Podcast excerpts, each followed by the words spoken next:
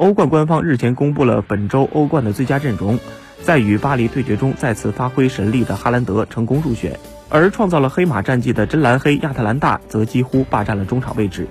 与利物浦一役严防死守的马竞在后卫位置上有两人入选。多特十九岁的小将哈兰德的入围，相信是最没有悬念的。他在多特与大巴黎的比赛中梅开二度，几乎以一己之力率队取胜。要知道，他面对的姆巴佩和内马尔都是年轻一代的代表人物。